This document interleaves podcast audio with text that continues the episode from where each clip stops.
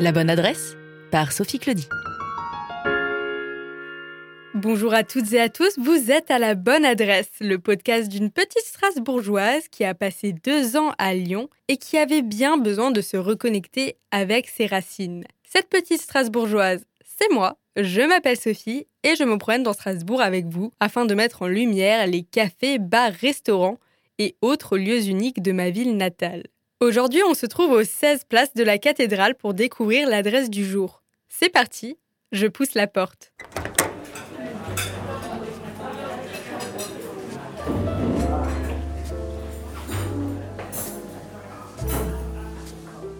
Des banquettes vertes, du bois, des ornements au plafond et des grandes fresques sur les murs. Bref, on se trouve dans le genre de lieu qui donne envie de sortir sa plus belle chemise ou sa plus belle robe.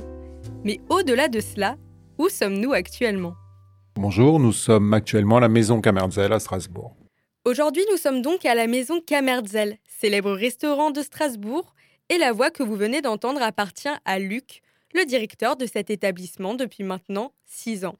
Six années d'expertise, rien que ça, ça va être très difficile de rivaliser.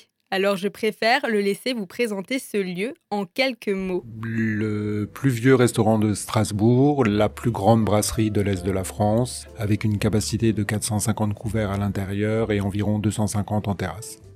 Vous visitez donc avec moi une adresse pour le moins emblématique qui a non seulement un impressionnant palmarès, mais aussi une importante dimension historique. Allez, sortez vos cahiers et vos stylos, on est parti pour un petit cours d'histoire élaboré par mes soins. On commence par trois dates clés. 1427, la maison est construite. 1589, elle aboutit à la forme sous laquelle nous la connaissons aujourd'hui. 1929, l'édifice est classé monument historique. Notez aussi mes chers élèves qu'au cours du temps, la maison a connu plusieurs propriétaires et c'est de là que provient le nom Kamerzel.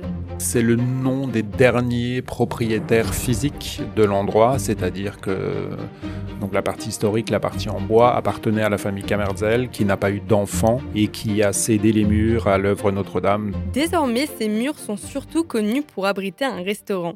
D'ailleurs, j'y ai déjà mangé et j'ai bien évidemment goûté la choucroute aux trois poissons, inventé par Guy-Pierre Baumann. Monsieur Baumann, qui avait de, donc l'ancien propriétaire, qui avait de très très grosses brasseries sur Paris, a inventé la choucroute au poisson en 1970. La recette est la même depuis 1970, avec du flétan, du saumon et du haddock et un beurre blanc, et c'est le plat emblématique de la maison. Et c'est vrai qu'au départ, ça avait été créé sur Paris, parce que Strasbourg n'était pas du tout prêt, enfin l'Alsace n'était pas du tout prêt à accueillir une choucroute au poisson, c'était juste quelque chose d'indécent pour les gens d'ici.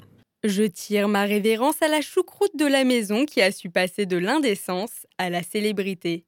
Et maintenant, parlons de célébrité au sens littéral. Où vont manger les célébrités lors de leur passage en Alsace? Et bien parfois, à la maison Kamerzel, qui a accueilli à sa table de nombreuses personnalités. On peut d'ailleurs observer les photos de plusieurs d'entre elles sur les murs, des traces de leur venue qui vont avec leur lot de souvenirs on a une euh, terrasse au niveau de l'hôtel qui est qui n'est pas accessible au public. C'est là qu'on accompagne, on va dire, les célébrités quand elles veulent fumer pour pas être dans la rue. On se retrouve à fumer une cigarette avec Zazie sur une terrasse. C'est assez sympa.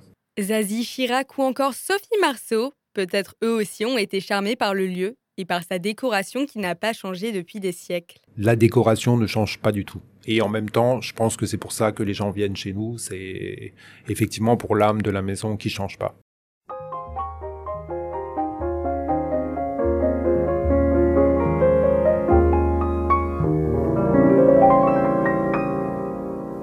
Bref, me retrouver à la maison Kamertsal a vraiment fait plaisir à mes racines alsaciennes, déjà car elle se situe juste à côté de la cathédrale, et surtout parce qu'elle dégage quelque chose d'authentique. Et c'est cela qui fait sa particularité. Je pense que la maison dégage quelque chose d'extrêmement euh, serein, d'apaisant. Ça y est, on arrive au bout de cette émission et je tiens à laisser le mot de la fin à Luc, le directeur de la maison Kamerzel. Au final, Luc, pourquoi suis-je à la bonne adresse? Pour l'emplacement, pour tout ce que ces murs peuvent raconter, c'est dû au lieu, c'est qu'on est vraiment une, euh, une bonne équipe, qu'on est tous soudés, donc c'est un plaisir quotidien.